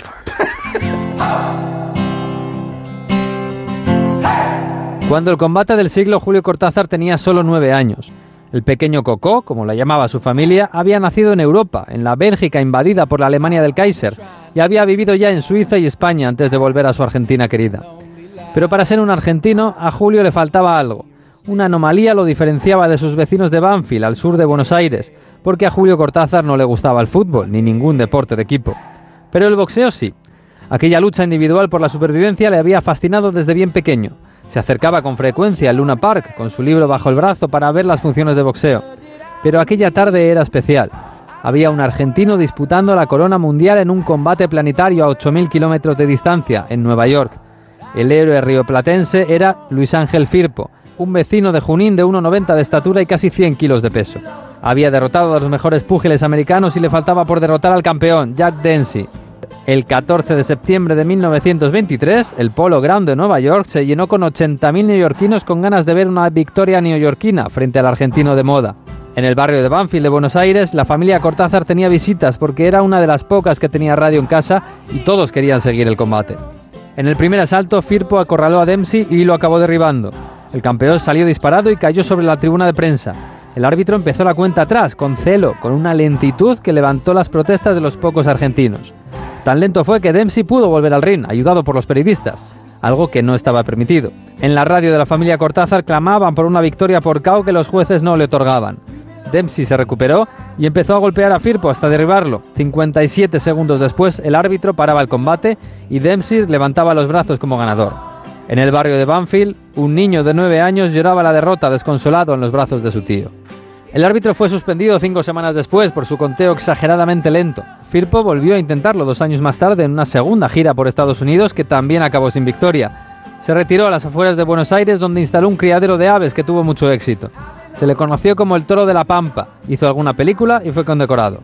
Y el niño Cortázar se hizo mayor y se marchó a Francia para escribir, convertirse en un célebre personaje del boom y no volver a Argentina hasta el fin de la dictadura militar.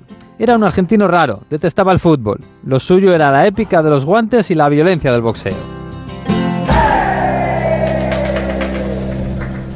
Esta es Laura, más conocida como arroba reparte corazones. Y le encanta repartir, pues corazones. Los reparte en redes, al despedirse. ¡Adiós, corazones! Está continuamente repartiendo corazones. Sí, reparte mucho, pero nada comparado con el rasca millonario de la ONCE, que reparte más de 20 millones de euros en premios. ¿Y eso es mucho repartir? Rasca millonario de la ONCE, reparte como nadie. A todos los que jugáis a la 11, bien jugado. Juega responsablemente y solo si eres mayor de edad. La Cultureta, Onda Cero.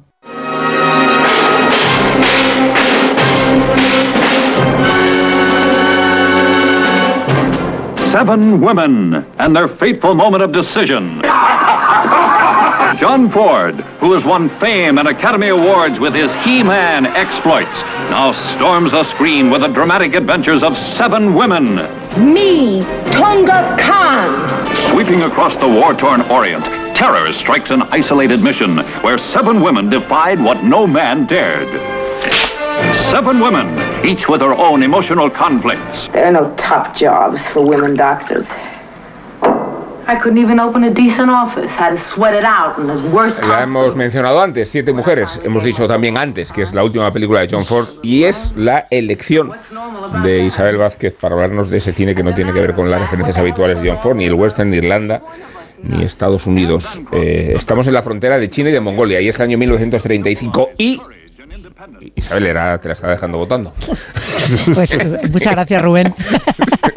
A ver, es verdad que, que podemos estar, eh, podemos hacer toda una temporada de la cultureta solamente con películas de John Ford y que Siete Mujeres, igual que muchas decisiones tanto cinema- cinematográficas como extracinematográficas de John Ford, suscita en filias y fobias dependiendo de a quién le preguntes, porque es una película que para muchos fordianos, sobre todo tradicionales y señores de cierta edad, es una película que transgrede de alguna manera las, las virtudes, señores rancios, las virtudes y Pero sin embargo feo, tiene porque te metes con lo Rubén de esta mejor de. John Ford. Pero bueno. Lo mejor de John Ford. Tiene el pulso de los años 60, es decir, él sabe que, eh, pues igual que, que tiene que empezar a, a mirar a, digamos, equilibrar el, el protagonismo, también se despide con una, una película que es todo mujeres. Tiene en común con, podríamos asumir, con, con, con la diligencia, por ejemplo, el tema de los espacios cerrados. Esto sucede en una misión en los años 30, en esta, eh, digamos, en el entorno de las guerras de, de la, de la invasión de Manchuria, de las guerras eh, sino-japonesas, eh, y, mm, y- es una misión de señoras pues muy, muy melindrosas y muy, muy, muy piadosas que están solas y están esperando como agua de mayo que venga un médico, un médico a echarles una mano porque, porque bueno, están intentando educar allí a, a estos indios eh, orientales, y, eh, pero están solas, están solas en un paraje de la China rural eh, en el momento en el que están los mongo- eh, sacafres mongoles viniendo y siempre ah, con la amenaza eh, eh, pendiente. Entonces, en ese contexto aparece el personaje de, de Anne Mountcroft, que es la, una médico que se llama Cartwright de, de nombre, y las deja del revés. Es una tía que fuma, que bebe, que se sienta con las piernas abiertas, que no solamente que bebe, se emborracha, que, es prácticamente atea, que ya lo ha vivido todo. Eh, y se, se- crea una de esas historias que podrían estar ahora mismo aquí compitiendo en el Festival de San Sebastián de dinámicas de poder en un entorno cerrado con eh, pues una jovencita que se siente completamente fascinada por la nueva, la lideresa del, digamos del- de la misión que ve peligrar su situación hegemónica y al mismo tiempo la llegada eh, de la amenaza real que es cuando llegan los mongoles y como decía Rosa antes ahora sí que vienen curvas. O sea el cafre que viene las encierra en un cobertizo y se las va a follar por turnos o sea una cosa perdón por el esto pero es como Sí, les va no a ir dando turnos, bueno. les van a ir dando Por de los no turnos. turnos. Claro, por favor. Ya está. Turnos, de es verdad. como va a Oye, haber, pero- va a haber pero- pero violaciones Isabel- del todo. Y, I- Isabel, ah, para sacarte- y para para- añadir tensión, tenemos otra embarazada. No te deja, ¿eh? Isa- Isabel, no, es que ella ha, ha tío, co- o sea- ha cogido lo de los turnos y ya no, de ahí no sale. Para sacarte del, del gineceo.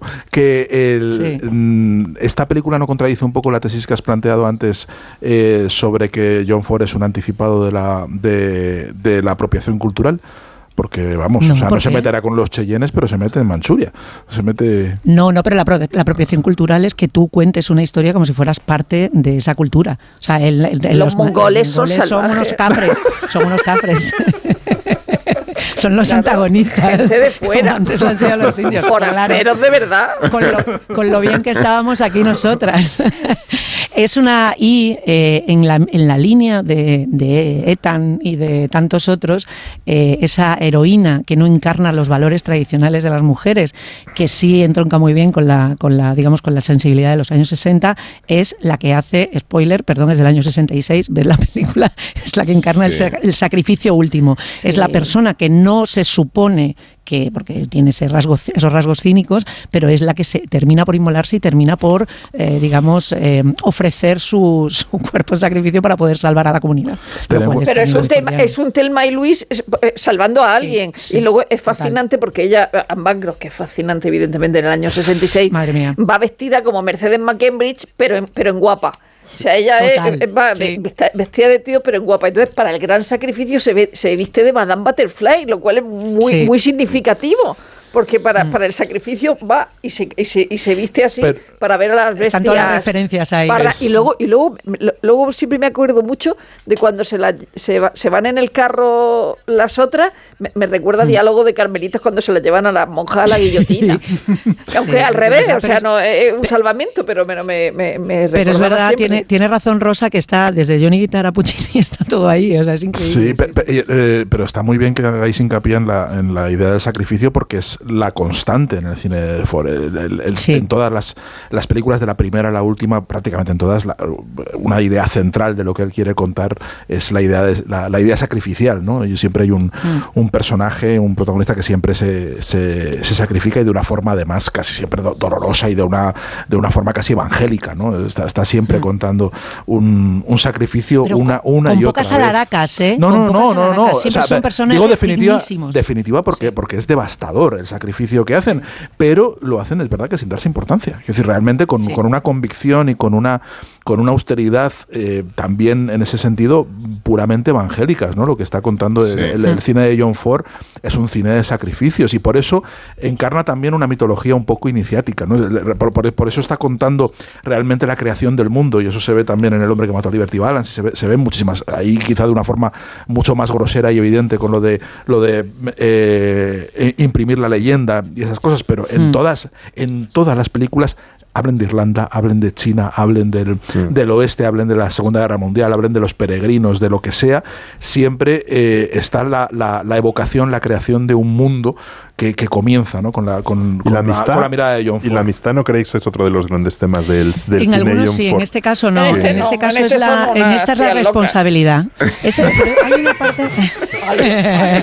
no, pero hay, pero hay. me, la encantan, me, me encantan las perífrasis de La Rosa jefa- cuando la- la no quiere decir es- las Hay un- cosas, como entonces da cabra. hay un vueltas. ejercicio hay un ejercicio de responsabilidad y del liderazgo y eso también o sea la amistad también es un tema en, en Ford pero aquí el, el tema de siete mujeres es la responsabilidad sobre todo lo que lo que el liderazgo tiene- conlleva, pues como Spiderman, una gran responsabilidad. responsabilidad. Si no eres capaz, si no eres capaz de asumirlo, no puedes ser líder. Y los líderes naturales, aunque no sean los que se esperan, son los que realmente toman las decisiones y los que los que miran por el bien de la comunidad. Y eso es eh, el espíritu americano en el que realmente quería qué- y qué O sea, elegante es el- en el tema político. No, pero además son todos los cabos sueltos que coge Spielberg, ¿no? Es que eh, uno a uno, ¿no? Total. Eh, Uno a uno, es una todos. especie de proyección absoluta, ¿no? De- de- Que digo que qué elegante es el plano a negro del final, es decir, que tú sabes lo que Buah. está pasando, pero no lo ves. Claro. Es decir, y Mm. es tan Pues elegante. hace siglos que no la No veo. es ne- no es necesario, nada. es mucho más la, duro. La, la ponen en algún lado?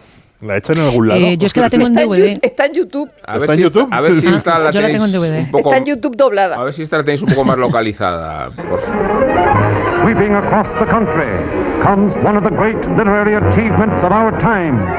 A human, revealing, soul-stirring story that instantly becomes the most discussed novel of modern literature. The Grapes of Wrath. Hayan dicho el título en inglés. Es que tenemos un público muy Grapes of cosmopolita Wrath. y- Grapes of y muy sofisticado. A ver, hay muchas razones para convocar esta película. Y la principal es que si estamos celebrando 10 años de la cultureta, habrá que evocar el programa especial que dedicamos a las uvas de la ira. eh, un programa histórico. Está En pandemia. en, en pandemia. No, la verdad es que no. Sí, Fue- sí, fue- sí. No, no, no, no, no estás. Estamos no. hablando del programa fundacional. eh, estaba Ah, vale, Javois, vale, estaba perdón, David Gistau. Y, y fue justo hace 10 años. Eh, lo digo porque hablamos de la novela de Steinbeck y hablamos mucho de John Ford. Y lo hizo Alsina. Eh, liderando, capitaneando este programa. ¿Qué os parece capitaneando, capitaneando este programa? Y queríamos mencionar la película como reflejo de ese cine social, de drama social que caracteriza también a, a John Ford. Y, y no sé qué, qué impresiones tenéis vosotros de, de- de esa película. Del programa, de la cultura. No, de, No, no, yo ya te digo que es esa, esa de la película. A mí me parece una película. Es que, esta- es que ahí sí que realmente no se me ocurre decir nada. Es que es una peli impresionante. No, da igual la cantidad de veces que la veas. Eh, la, la- la tristeza, la dureza de esa película, el, el retrato tan duro de, de- de un país y, y no sé, yo es una peli de las, yo creo que de las pelis que más me han Yo que impresionado, que más pero- me han pero impresionado en mi desde vida, me pequeña- llevó, me llevó a ver la novela desde pequeño. Desde o sea, es- pequeña a mí era una que- que te película encoge el corazón, que me o sea, decía, que decía, joder, la pobreza, qué horroroso. La pobreza, que- esa que te daba miedo la pobreza más que el Sí, demonio sí. a ti, ¿no? Es Sí, decir, sí, que, qué- qué- manera de retratar la, po- la, la pobreza Sí, sí. despiadada de ese país despiadado en el que se convierte pero ¿y luego en, en los, en los años 20 es la, la antítesis de, de Frank Capra un poco, porque es un mundo muy, muy, ver, muy, se, muy se duro. combinan, se combinan dos cosas en, tanto en la película como en, como en la novela. Yo creo que es donde, donde confluyen el, el espíritu de ambas, ¿no? A pesar de que tienen dos.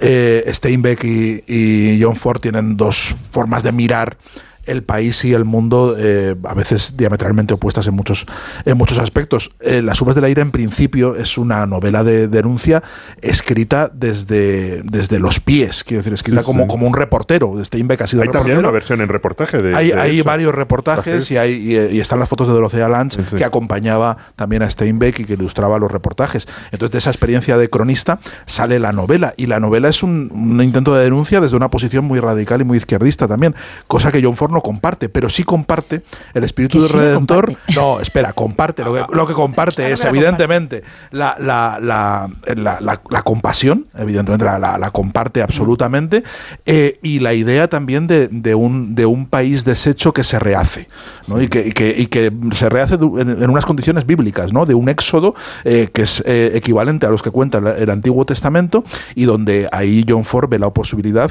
no solo de volcar su preocupación por el país y su, su idea de, de- de cómo se construye la mitología de Estados Unidos, sino también la idea de la, la- idea fundacional de, de, de- de un- mm, de unos pobres y de, y de unos personajes que se sacrifican se- y, y- y- y renacen ¿no? desde, de- desde, desde la nada. Esa tragedia, esa forma de contar la tragedia está muy bien vista en las dos, en las dos pero, en me- la, en la pero, novela y en suaviza, suaviza la novela, es decir, el final está mucho más suave que la.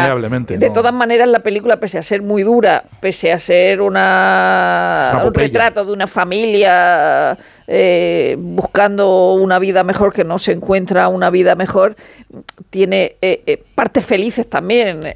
Cuando llegan al campamento del gobierno, resulta que el campamento del gobierno es el mejor de todo y la escena del baile de Jane Darwell es maravillosa. O sea, Jane Darwell es la madre de, de Henry Fonda en la película. Y luego yo, a mí me da la impresión de que el final es optimista. Yo con eso siempre he tenido grandes discusiones. Eh, eh, el, discurso de Jane Darwell en el coche, en, la, novela la familia se disgrega, en la, la película solo se va Henry Fonda, ¿no?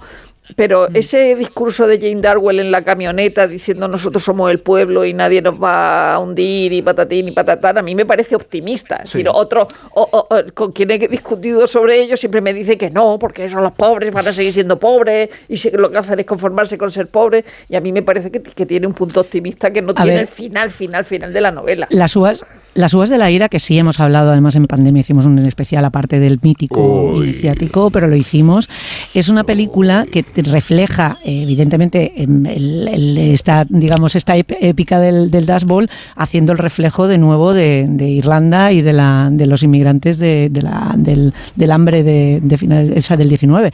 En cualquier caso, eh, había un apunte ahí con el tema de la política. La política y John Ford, eh, que es complicada, sobre todo muy, muy, muy diversa y muy anárquica y va dando bandazos. Pero si hay es algo, John Ford es independiente, es decir, está todo el rato intentando evitar, a pesar de todas las asociaciones en las que se mete, algunas, eh, mm, eh, pues eso, en la que vivirá para, para arrepentirse, intentando encontrar lo que es justo. Y en ese sentido es un tío que funda el sindicato de directores, que eh, defiende las políticas de Roosevelt, que, que durante todos los años 30 eh, tiene una militancia antifascista eh, demostrada. De hecho, su participación en la Alianza para Actividades America- Antiamericanas, o sea, americanas, perdón, que es el precedente de lo que van a ser luego la, la maca- macartista, que él está metido a instancias de Sam Wood, que ahí estaba lo más granadoso de los filofascistas de Hollywood, Ginger Rogers, Robert Taylor, Barbara Stanwyck, que estaban todos metidos ahí. Él se mete fundamentalmente por militancia antifascista más que eh, por la prevención comunista, que también, porque también el comunismo, digamos que no, que no iba, que no estaba, no estaba a favor. Pero él está todo el rato pivotando de un lado a otro y siempre está eh, aunque sea con los compañeros equivocados, del lado correcto. O sea, que no, no es un Sí, tipo y- y eh, todo- que a y- pesar de que tenga amigos que son profundamente racistas, siempre los está llamando al orden. E El primero correcto, a John Wayne. hizo lo correcto cuando tenía que hacerla con aquella famosa Y siempre ha reunión del defendido a los sindicato, persecutores, que- es. de, de aquella famosa reunión del sindicato de directores se levantó contra Cecil B. DeMille, dijo su frase más famosa que es eh, me llamo Ford y hago western Sí, la ha dicho y, yo antes, y- y dijo y usted seguramente dijo algo así como No, está- "Na- está aquí, nadie conoce nadie No, no, no, conoce tanto el, la tenemos, América como Dice, la tenemos, la tenemos. La dice, tenemos. me- Cito literal, dice- como dice cito, Yolanda. cito literal, ¿eh? Cito. literal. Abro comillas. Me llamo John Ford, hago películas del oeste. No creo que haya nadie en esta sala que sepa mejor lo que quiere el público estadounidense que Cecil B. DeMille. Y desde luego sabe dárselo. Dice, y luego, esto lo dice Bogdanovich. Le gustan sus películas. Dice, luego miró directamente a DeMille que estaba sentado al otro lado de la sala. Siguen comillas.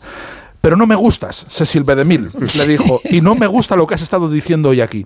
Propongo que demos a Joe un voto de confianza y vayamos todos a casa a dormir un poco, porque a quien estaban haciéndole A- a- a el, el juicio es a Mankiewicz. es a A Mankiewicz. Pues Sí. en, el momento en que había que ser que, que ser valiente y coherente lo, lo, lo, lo no, fue. respecto a la connotación política, porque eh, en las uvas de Ávila del 39, del 39 40. que verde era en mi país de 41, y ahí se plantea el conflicto mm, generacional del patriarca de los Morgan que rechaza la idea de los Sí, de sindicatos, y- de los socialistas, mientras los hijos son partidarios.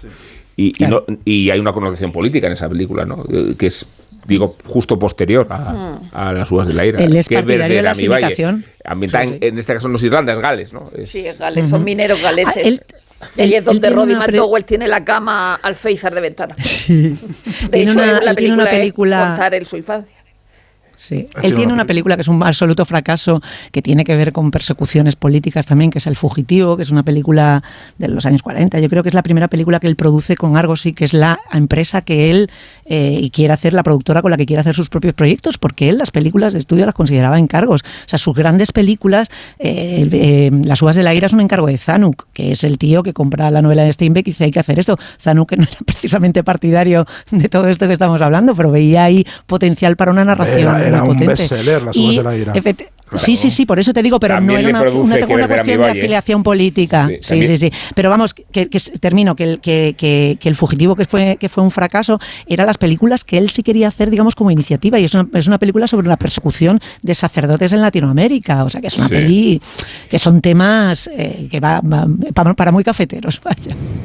Eh, Guillermo, desde que ha empezado el programa has tenido tiempo de reformular tu lista entonces. Vamos a ir con ya eh, el pasaje de conclusiones. eh. El pasaje de Hemos conclusiones. empezado no, yo- con Garci eh, anunciando él sus tres Sí, sí, películas, claro. ¿no?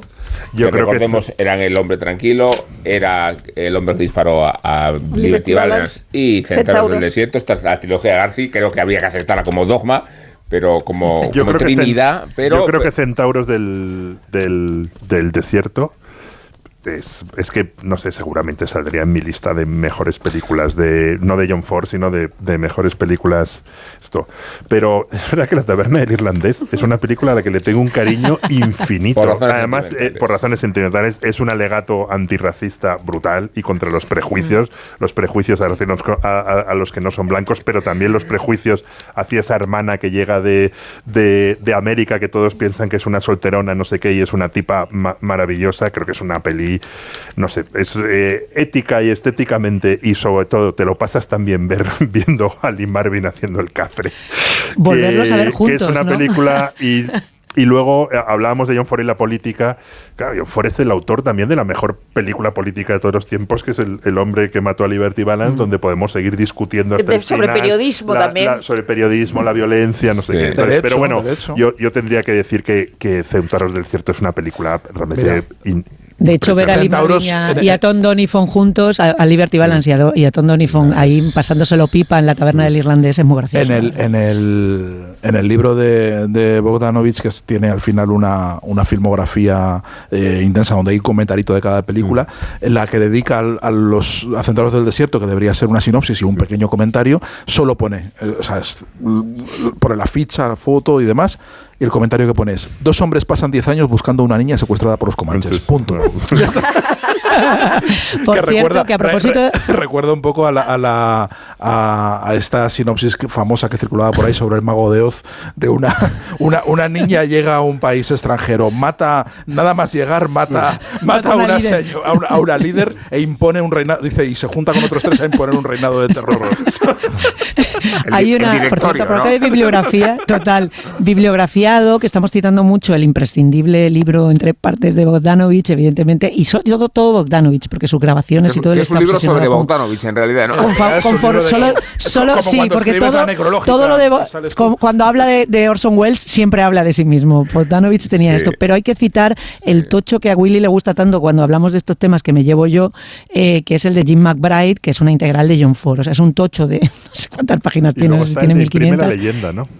Sí, y, y el libro de, desde luego de Torres Dulce también. Pero el de Jim McBride es imprescindible para hacerte una integral John Ford. Maravilloso el resumen de la taberna irlandés. Dice, un par de hombres de la marina se han retirado en una isla de los mares del sur pasando la mayor parte de su tiempo montando follón.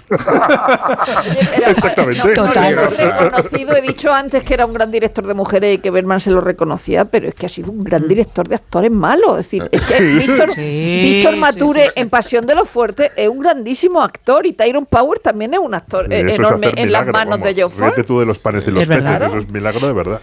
Roddy McDonald lo decía también a, propósito del, del, del que era mi valle, que era un crío, y decía que él no tenía la sensación de que le estuviera dirigiendo y que dice, y es que era por todas partes. Dice, luego ves la película y dice, estoy súper dirigido, dice, pero yo no tenía esa sensación. Bueno, estoy muy satisfecho eh, con este especial de John Ford. Creo que no sé si hemos estado a la altura del cineasta, pero sí a la altura de Pero lo que se hemos estado a de la, nosotros, a la altura ¿no? de la cultureta. El yo creo que entusiasmo sí. es real. Ese, yo Que siempre que estáis sí. hablando con la cultureta fundacional. La cultura. Hombre, por Dios, estamos aquí En nosotros redes, un poco. en redes sociales, como diría Rosa, en redes sociales. Diría yo, pero qué cabrón. en redes. Yo diría solo en Como diría redes. Rosa. Está teniendo muchísimo éxito. Hemos llegado hasta aquí gracias a Gemma Esteban, que es nuestra realizadora, ¿eh? Eh, y también a Ana Ramírez, que es nuestra guionista, aunque no se puede decir que el guion de hoy tuviera mucha enjundia, porque no tenía nada, ni una línea. Eh, esto no es un reproche. A María Jesús Moreno, que es nuestra productora, y a JF León, que siempre ejerce de epiloguista. Y a vosotros, por supuesto, Sergio del Molino, Gracias. y Rosa Belmonte, y Guillermo Altares y Isabel Vázquez, que la tenemos en San Sebastián, y que como Ya la os contaré tenemos- cositas. Sí, a la vuelta, la, la semana que la viene, vuelta. que vamos a hablar de moscas y de eh, Pardo Bazán y su crónica de sucesos. Es algo así, ¿no? Sí. Menú de moscas y de... Moscas está muy bien. Sí, sí, las moscas- el de las moscas muy bien. eh, el, el señor de las moscas, pero no sé si... No. No sé si- Ni tampoco las moscas y los curas y los carabineros de, de Baroja. Eh, eso es. Bueno, que dentro de una semana nos vemos y nos escuchamos. eh, y entre tanto nos despide JF León. Do you have the time to listen to me whine?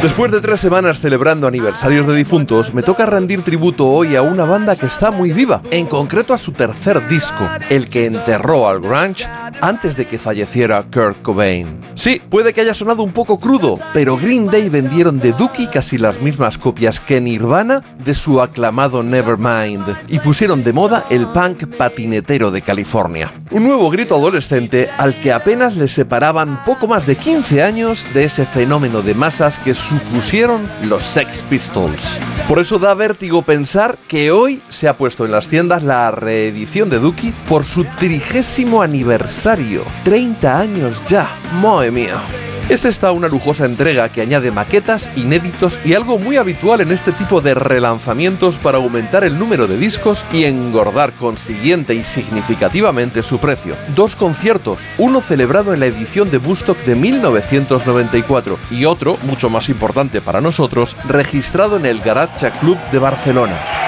Gracias. This is our third time in Barcelona. Thank you very much for coming back.